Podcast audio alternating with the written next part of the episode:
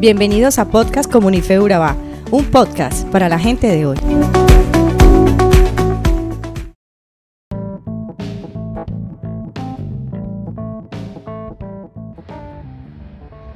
En nuestro podcast de hoy vemos cómo Pablo establece cómo la verdadera sabiduría consiste en un conocimiento que nos acerca más a Dios y nos lleva a amar. El concepto central era el conocimiento envanece, pero el amor edifica. Por eso te invitamos a que hagas una pausa y medites en 1 Corintios 8 del 1 al 13.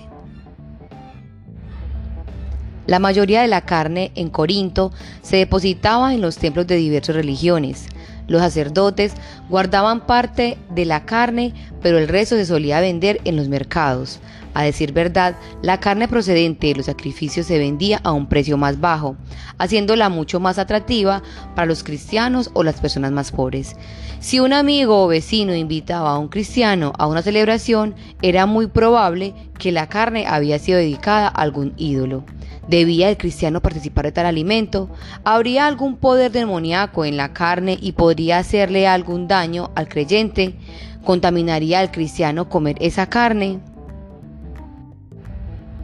Había un grupo en la iglesia que decía, cuando los que no eran seguidores de Jesús veían en la ciudad a un cristiano conocido sentado en un restaurante público justo al lado del templo, Disfrutando de la carne que había sido ofrecida al ídolo de ellos, pensaban que esa persona estaba de acuerdo con las ideas paganas sobre el ídolo de ellos. Como resultado, ese cristiano estaba dando un falso testimonio, lo que es más, podía ser piedra de tropiezo quizás a los cristianos más débiles, que los llevaba a la veneración de un ídolo a causa de esas acciones. Pero había un grupo que decía, no, esto no es verdad. Un ídolo no tiene poder. Es tan solo un pedazo de madera o piedra. ¿Cómo puedes venerar algo que realmente no existe? ¿Cómo podemos liberar a esta gente de sus caminos idólatras si actuamos como si los ídolos tuvieran poder? Es mejor que actuemos de acuerdo al conocimiento de la realidad, la cual Dios nos ha traído en Cristo. Disfrutemos de la libertad y comamos de esta carne sin ningún prejuicio. Por tanto, había una división en la iglesia. El argumento de Pablo es que para resolver este tipo de problemas no puedes hacerlo basado meramente en sabemos que tal y tal es verdad, por lo tanto estamos libres de actuar. No. Pablo dice, el conocimiento solo no es suficiente, la doctrina por sí sola no es suficiente, necesitamos amor. El conocimiento envanece, pero el amor edifica. El amor observa la situación de otra persona, no siempre la de uno mismo. El conocimiento, en otras palabras, es egocentrista, pero el amor alcanza a otra persona para incluirla en tus pensamientos. Hoy, en la actualidad, nosotros no enfrentamos el mismo problema que tenían los corintios sobre la carne sacrificada a los ídolos pero las situaciones básicas aún están en nosotros. Por ejemplo, ¿tiene el cristiano el derecho a vivir de la manera que le plazca porque ya no está atado a la ley? Hoy en día existen muchas prácticas que por las escrituras sabemos que definitivamente son incorrectas, que Dios ha dicho no hacer. Asimismo, también las decía hacer. Pero hay también muchas situaciones sin límites perfectamente definidos en la palabra de Dios, que entran, digamos, en un área gris con los que incluso los cristianos consagrados no concuerdan. Pablo delinea los principios básicos que deben gobernar nuestra vida, cuando se trata de cosas cuestionables donde te dirigirá a la conciencia, pero te limitará el amor hacia tu hermano.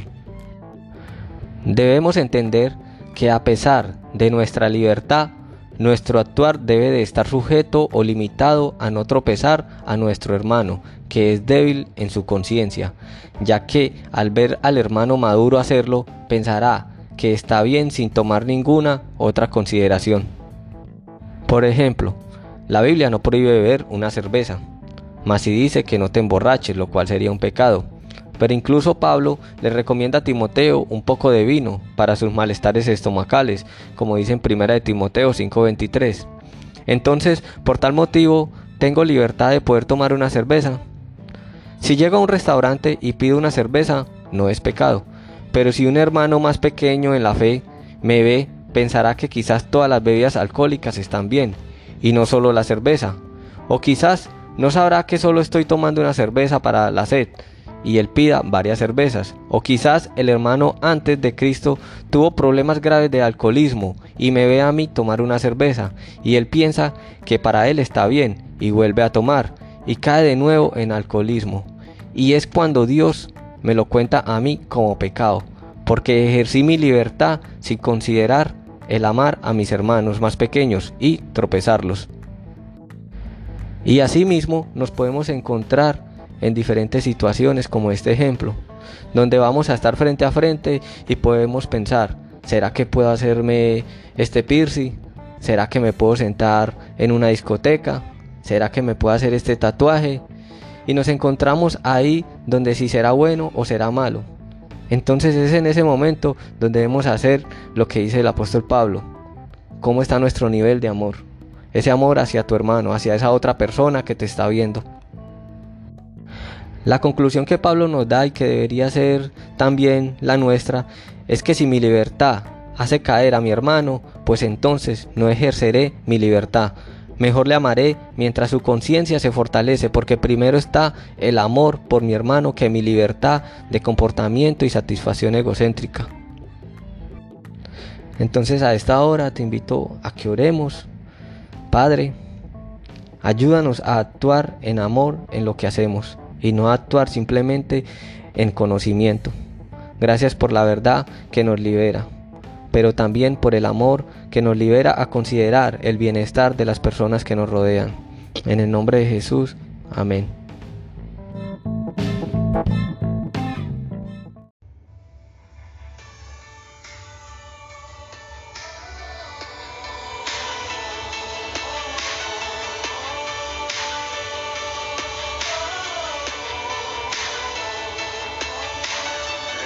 No sabía cómo iniciar esta canción, cómo empezar a describir a alguien tan indescriptible. No existe una palabra, un texto o una oración que pueda definir un amor tan increíble. No hay versos que puedan ayudar a este poeta. Cualquier articulación se quedaría incompleta cómo plasmar en una simple libreta a la persona más grandiosa que ha pisado este planeta. Emanuel, Dios con nosotros, el Hijo del Hombre, el único que tiene un nombre sobre todo nombre, asombroso, alfa y omega, victorioso mil veces santo, mil veces glorioso, razón de mi existencia, maestro por excelencia. Los ángeles se postran ante su magnificencia. Él es merecedor de la mejor alabanza, Él es mi esperanza.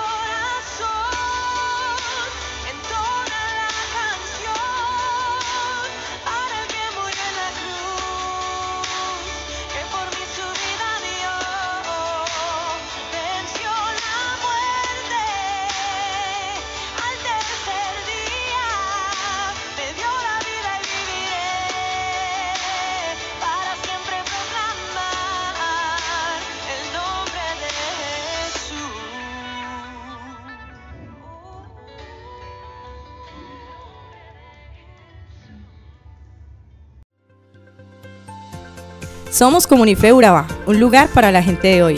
Síguenos en redes sociales como Comunife Urabá y en la web www.comunifeurabá.com. Allí encontrarás todo un contenido digital reservado de parte de Dios para ti. Nuestras reuniones miércoles 7 y 30 pm, toda una experiencia de oración y domingos 9 y 30 am destacamos la importancia de Dios en nuestra vida al compartir en familia. Te esperamos.